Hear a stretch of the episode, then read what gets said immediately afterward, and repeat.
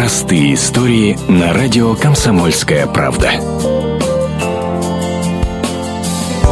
Дело было в селе Красноозерское, что под Новосибирском. Супруги Никулины мирно спали, когда посреди ночи замкнуло в моторе холодильника. Вскоре агрегат уже горел. К счастью, мимо проезжала патрульная машина. Полицейский Андрей Александр Писаревы увидели в окне языки пламени и бросились на помощь.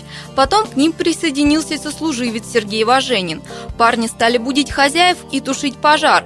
В первые секунды хозяева вообще не могли понять, что происходит. Смотрю, как в кино вот получается, что у нас, как при группе захвате, один, второй, третий пошел вот так вот. А это оказались наши мальчики из нашего отдела. С пламенем боролись и огнетушителем, и снегом, но главный источник опасности – холодильник не переставал полыхать. Тогда Важенин взвалил его на плечи и вынес на улицу.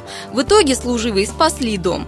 А по поводу испорченной комнаты хозяйка не сокрушается и благодарит ребят за спасение. А еще Ольга Ивановна верит, что наряду с полицейскими ей помогли иконки святых. Они даже в пламени уцелели. Они были бумажные на холодильнике. И когда муж мыл, собирал вот эту грязь всю, он меня позвал и говорит, и это самое, Оля, иди сюда. Я говорю, что? И на полу вот в этой воде во всем не расквасилось, не сгорело, даже кончик не обгорел. Вот Николай Угодник и матушка Матрона, полностью иконка. Мы ее подняли, обтерли, муж прибрал ее, это самое. Николай Угодник и матушка Матрона, они как бы нас тоже спасли, и сами спаслись, и нас как бы спасли. А спасители в форме оказались не только храбрыми, но и скромными. Александр Писарев озвучивает общее мнение. А самое главное, что людей спасли, две жизни, это самое главное. Вот такая простая история. Простые истории на радио «Комсомольская правда».